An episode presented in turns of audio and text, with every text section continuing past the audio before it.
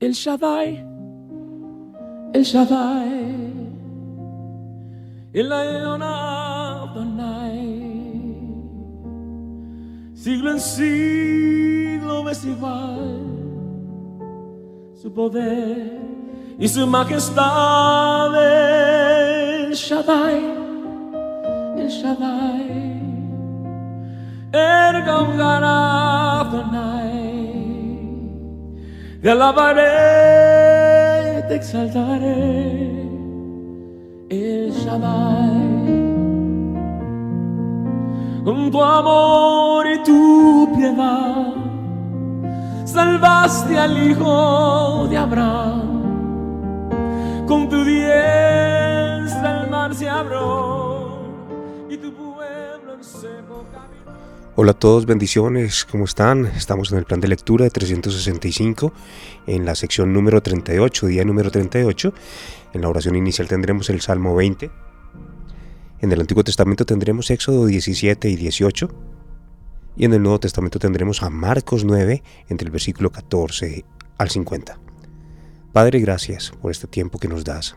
Es un privilegio escuchar tu palabra y saber que nos transforma cada vez más.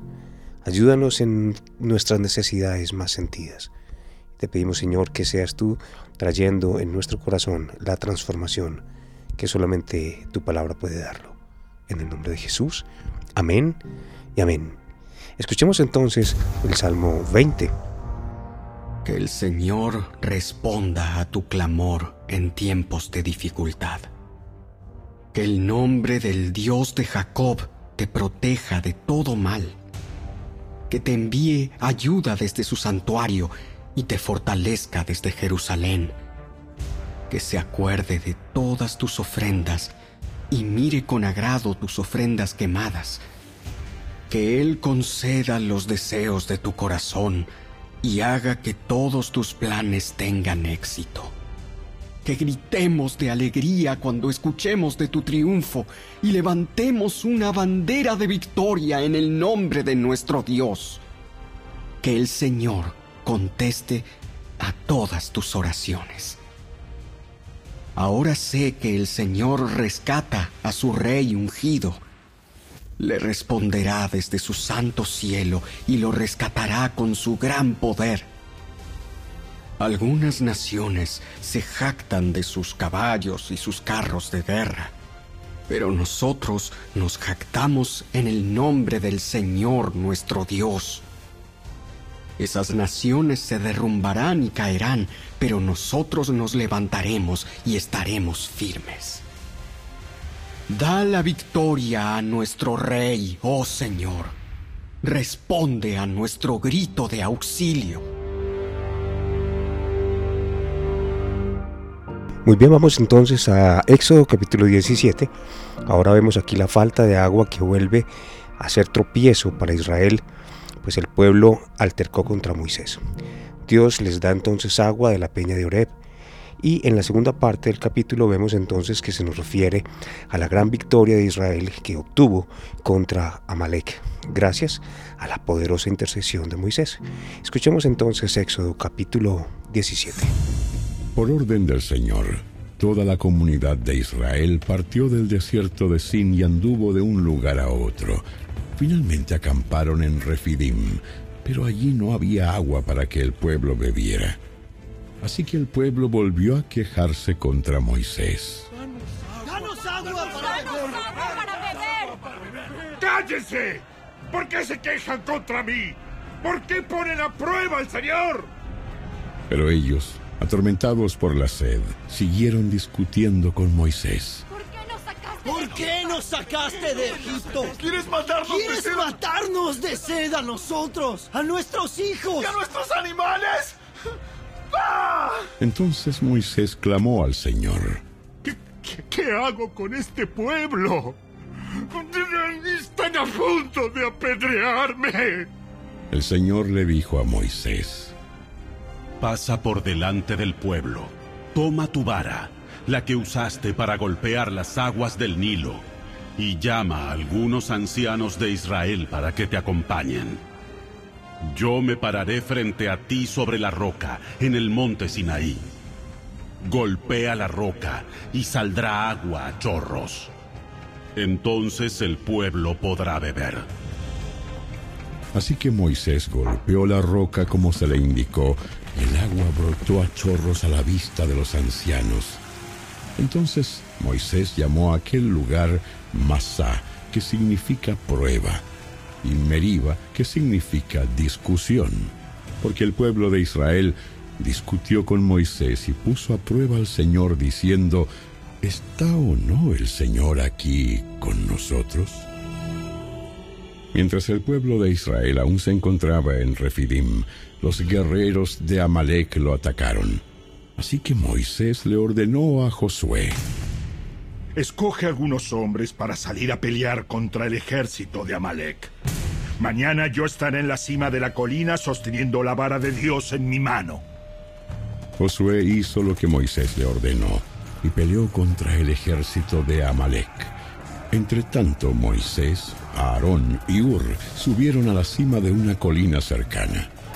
Mientras Moisés sostenía en alto la vara en su mano, los israelitas vencían. Pero cuando él bajaba la mano, dominaban los amalecitas. Pronto se le cansaron tanto los brazos que ya no podía sostenerlos en alto. Así que Aarón y Ur le pusieron una piedra a Moisés para que se sentara. Luego separaron a cada lado de Moisés y le sostuvieron las manos en alto. Así sus manos se mantuvieron firmes hasta la puesta del sol. Como resultado, Josué aplastó al ejército de Amalek en la batalla. Después de la victoria, el Señor dio a Moisés las siguientes instrucciones. Escribe esto en un rollo para que sea un recuerdo perpetuo y léelo en voz alta a Josué. Yo borraré por completo la memoria de Amalek de debajo del cielo. Entonces Moisés edificó un altar en ese lugar y lo llamó Yahvé Nisi, que significa el Señor es mi estandarte. Dijo, por cuanto han levantado su puño contra el trono del Señor, ahora el Señor estará en guerra con Amalek de generación en generación. Muy bien, en el capítulo 18 de Éxodo encontramos que aquí nos refiere cosas concernientes a Moisés y a los asuntos de su familia. Se destaca un relato importante del prudente consejo de su suegro. Escuchemos entonces el capítulo 18 de Éxodo. Jetro, el suegro de Moisés y sacerdote de Madián, se enteró de todo lo que Dios había hecho por Moisés y por su pueblo, los israelitas y oyó particularmente cómo el Señor los había sacado de Egipto. Anteriormente, Moisés había enviado a su esposa Séfora y a sus dos hijos de regreso a casa de Jetro, y él los había hospedado. El primer hijo de Moisés se llamaba Gersón, porque cuando el niño nació, Moisés dijo, he sido un extranjero en tierra extraña. A su segundo hijo lo llamó Eliezer, porque dijo, el Dios de mis antepasados me ayudó y me rescató de la espada del faraón. Así que Jetro, el suegro de Moisés, fue a visitarlo al desierto y llevó consigo a la esposa y a los dos hijos de Moisés. Llegaron cuando Moisés y el pueblo acampaban cerca del monte de Dios. Jetro le había enviado un mensaje a Moisés para avisarle. Yo, tu suegro, Jetro, vengo a verte junto con tu esposa y tus dos hijos. Entonces Moisés salió a recibir a su suegro, se inclinó ante él y le dio un beso. Luego de preguntarse el uno al otro cómo les iba, entraron en la carpa de Moisés. Moisés le contó a su suegro todo lo que el Señor les había hecho al faraón y a los egipcios a favor de Israel. También le habló de todas las privaciones que habían sufrido a lo largo del camino y de cómo el Señor había librado a su pueblo de las dificultades. Jetro se alegró mucho al oír de todo el bien que el Señor había hecho por Israel al rescatarlo de las manos de los egipcios. Alabado sea el Señor, pues los rescató de los egipcios y del faraón. Así es, rescató a Israel del poder de Egipto. Ahora sé que el Señor es más grande que todos los demás dioses, porque rescató a su pueblo de la opresión de los egipcios arrogantes. Luego, Jetro, el suegro de Moisés, presentó una ofrenda quemada y sacrificios ante Dios. Aarón y todos los ancianos de Israel lo acompañaron a comer lo que fue ofrecido en sacrificio en presencia de Dios. Al día siguiente, Moisés se sentó para oír los pleitos que los israelitas tenían unos con otros, y el pueblo esperó a ser atendido delante de Moisés desde la mañana hasta la tarde. Cuando el suegro de Moisés vio todo lo que él hacía por el pueblo, le preguntó, ¿Qué logras en realidad sentado aquí? ¿Por qué te esfuerzas en hacer todo el trabajo tú solo, mientras que el pueblo está de pie a tu alrededor desde la mañana hasta la tarde? Moisés contestó, Porque el pueblo acude a mí en busca de resoluciones de parte de Dios. Cuando les surge un desacuerdo, ellos acuden a mí y yo soy quien resuelve los casos entre los que están en conflicto.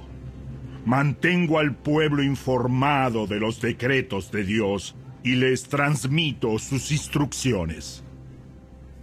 No está bien lo que haces. Así acabarás agotado y también se agotará el pueblo. Esta tarea es una carga demasiado pesada para una sola persona. Ahora escúchame y déjame darte un consejo y que Dios esté contigo. Tú debes seguir siendo el representante del pueblo ante Dios, presentándole los conflictos. Enséñales los decretos de Dios, transmíteles sus instrucciones, muéstrales cómo comportarse en la vida. Sin embargo, elige de entre todo el pueblo a algunos hombres con capacidad y honestidad, temerosos de Dios y que odien el soborno. Nombra a los jefes de grupos de mil, de cien, de cincuenta y de diez personas. Ellos tendrán que estar siempre disponibles para resolver los conflictos sencillos que surgen entre el pueblo pero los casos más graves te los traerán a ti. Deja que los jefes juzguen los asuntos de menor importancia. Ellos te ayudarán a llevar la carga para que la tarea te resulte más fácil. Si sigues este consejo, y si Dios así te lo ordena, serás capaz de soportar las presiones y la gente regresará a su casa en paz. Moisés escuchó el consejo de su suegro y siguió sus recomendaciones. Eligió hombres capaces de entre todo Israel y los nombró jefes del pueblo. Los puso a cargo de grupos de mil, de cien, de cincuenta y de diez personas. Estos hombres estaban siempre disponibles para resolver los conflictos sencillos de la gente. Los casos más graves los remitían a Moisés, pero ellos mismos se encargaban de los asuntos de menor importancia. Poco tiempo después, Moisés se despidió de su suegro, quien regresó su propia tierra. Muy bien, vamos entonces a Marcos capítulo 9.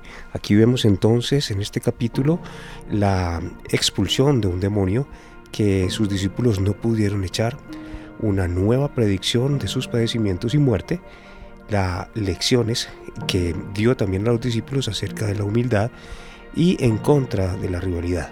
Termina entonces también con las advertencias sobre las ocasiones de tropiezo que pueden dañar tanto a otros como a nosotros mismos.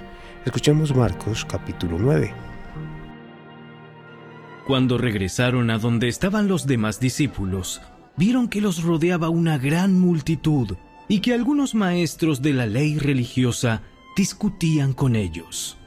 Cuando la multitud vio a Jesús, todos se llenaron de asombro y corrieron a saludarlo. ¿Sobre qué discuten? Un hombre de la multitud tomó la palabra y dijo, Maestro, traje a mi hijo para que lo sanaras. Está poseído por un espíritu maligno que no le permite hablar. Y siempre que este espíritu se apodera de él, lo tira violentamente al suelo y él echa espuma por la boca, rechina los dientes y se pone rígido. Así que les pedí a tus discípulos que echaran fuera al espíritu maligno, pero no pudieron hacerlo. Jesús le dijo, Gente sin fe, ¿hasta cuándo tendré que estar con ustedes? ¿Hasta cuándo tendré que soportarlos? Tráiganme al muchacho. Así que se lo llevaron. Cuando el espíritu maligno vio a Jesús, le causó una violenta convulsión al muchacho, quien cayó al piso retorciéndose y echando espuma por la boca. ¿Hace cuánto tiempo que le pasa esto? Desde que era muy pequeño. A menudo el espíritu lo arroja al fuego o al agua para matarlo. Ten misericordia de nosotros y ayúdanos si puedes. ¿Cómo que si puedo? Todo es posible si uno cree. Al instante, el padre clamó. Sí, creo. Pero ayúdame a superar mi incredulidad. Cuando Jesús vio que aumentaba el número de espectadores, reprendió al espíritu maligno.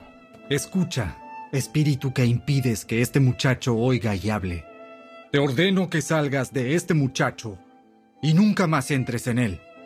Entonces el espíritu gritó, le causó otra convulsión violenta al muchacho y salió de él. El muchacho quedó como muerto. Un murmullo recorrió a la multitud. ¡Está muerto! ¡Está muerto! ¡Está muerto! ¡Está muerto! Pero Jesús lo tomó de la mano, lo levantó y el muchacho se puso de pie. Más tarde, cuando Jesús quedó a solas en la casa con sus discípulos, ellos le preguntaron, ¿Por qué nosotros no pudimos expulsar ese espíritu maligno? Esa clase solo puede ser expulsada con oración. Saliendo de esa región, viajaron por Galilea. Jesús no quería que nadie supiera que Él estaba allí, porque deseaba pasar más tiempo con sus discípulos y enseñarles. Les dijo, El Hijo del Hombre será traicionado y entregado en manos de sus enemigos. Lo matarán, pero tres días después se levantará de los muertos. Ellos no entendieron lo que quería decir, sin embargo, tenían miedo de preguntarle. Después de llegar a Capernaum e instalarse en una casa, Jesús preguntó a sus discípulos, ¿Qué venían conversando en el camino? Pero no le contestaron, porque iban discutiendo sobre quién de ellos era el más importante. Jesús se sentó y llamó a los doce discípulos y dijo, Quien quiera ser el primero, debe tomar el último lugar y ser el sirviente de todos los demás. Entonces puso a un niño pequeño en medio de ellos, y tomándolo en sus brazos, les dijo, Todo el que recibe de mi parte a un niño pequeño como este, me recibe a mí. Y todo el que me recibe, no solo me recibe a mí, sino también a mi Padre, quien me envió. Juan le dijo a Jesús, Maestro, vimos a alguien usar tu nombre para expulsar demonios, pero le dijimos que no lo hiciera porque no pertenece a nuestro grupo. No lo detengan. Nadie que haga un milagro en mi nombre podrá luego hablar mal de mí. Todo el que no está en contra de nosotros está a nuestro favor. Si alguien les da a ustedes incluso un vaso de agua porque pertenecen al Mesías, les digo la verdad, esa persona ciertamente será recompensada. Si tú haces que uno de estos pequeños que confían en mí caiga en pecado, sería mejor que te arrojaran al mar con una gran piedra de molino atada al cuello. Si tu mano te hace pecar, córtatela. Es preferible entrar en la vida eterna con una sola mano que en el fuego inextinguible del infierno con las dos manos. Si tu pie te hace pecar, córtatelo. Es preferible entrar en la vida eterna con un solo pie que ser arrojado al infierno con los dos pies. Y si tu ojo te hace pecar, sácatelo. Es preferible entrar en el reino de Dios con un solo ojo que tener los dos ojos y ser arrojado al infierno, donde los gusanos nunca mueren y el fuego nunca se apaga, pues cada uno será probado con fuego. La sal es buena para condimentar, pero si pierde su sabor, ¿cómo la harán salada de nuevo? Entre ustedes deben tener las cualidades de la sal y vivir en paz unos con otros. El Shaddai, El Shaddai, El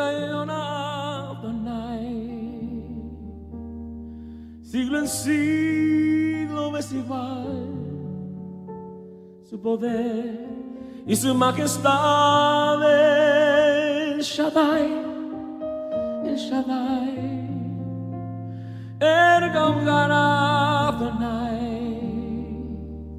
te alabaré, te exaltaré, el Shaddai.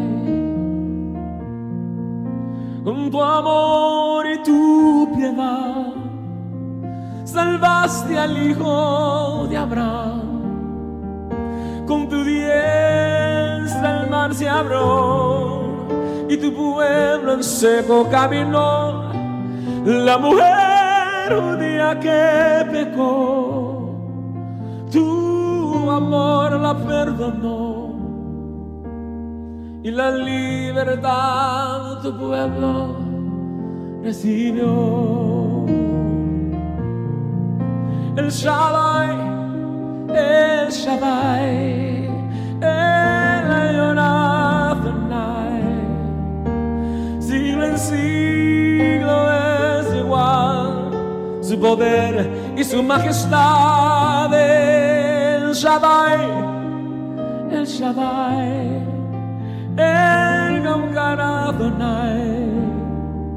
Te alabaré, te exaltaré, el Shaddai.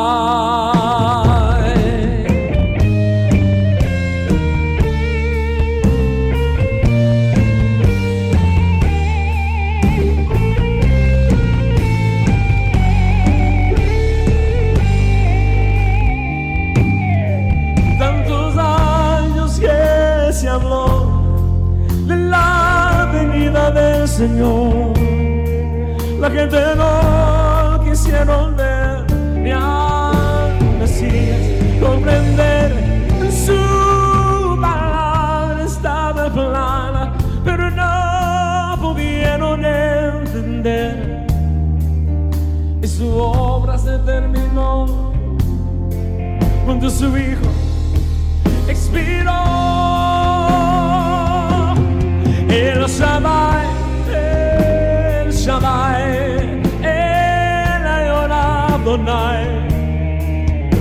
En siglo es igual su poder y su majestad.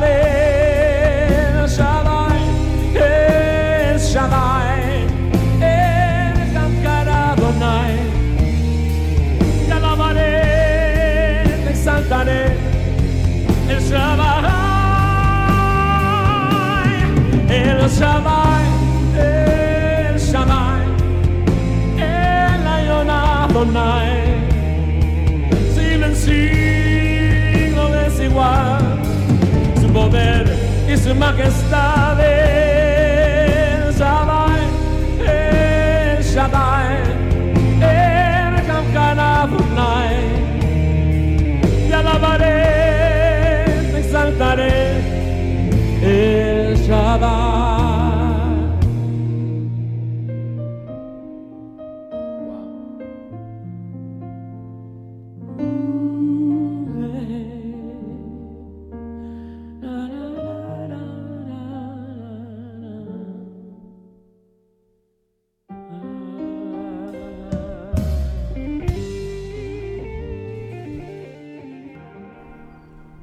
Bueno, hemos llegado al final de esta emisión. Espero que haya sido de muchísima bendición que estés aprovechando este tiempo con la palabra para edificar tu vida y edificar la vida de otros. Recuerda que nos puedes encontrar también a través de tu bendición radio podcasts, eh, a través de cualquier plataforma. ¿Listo?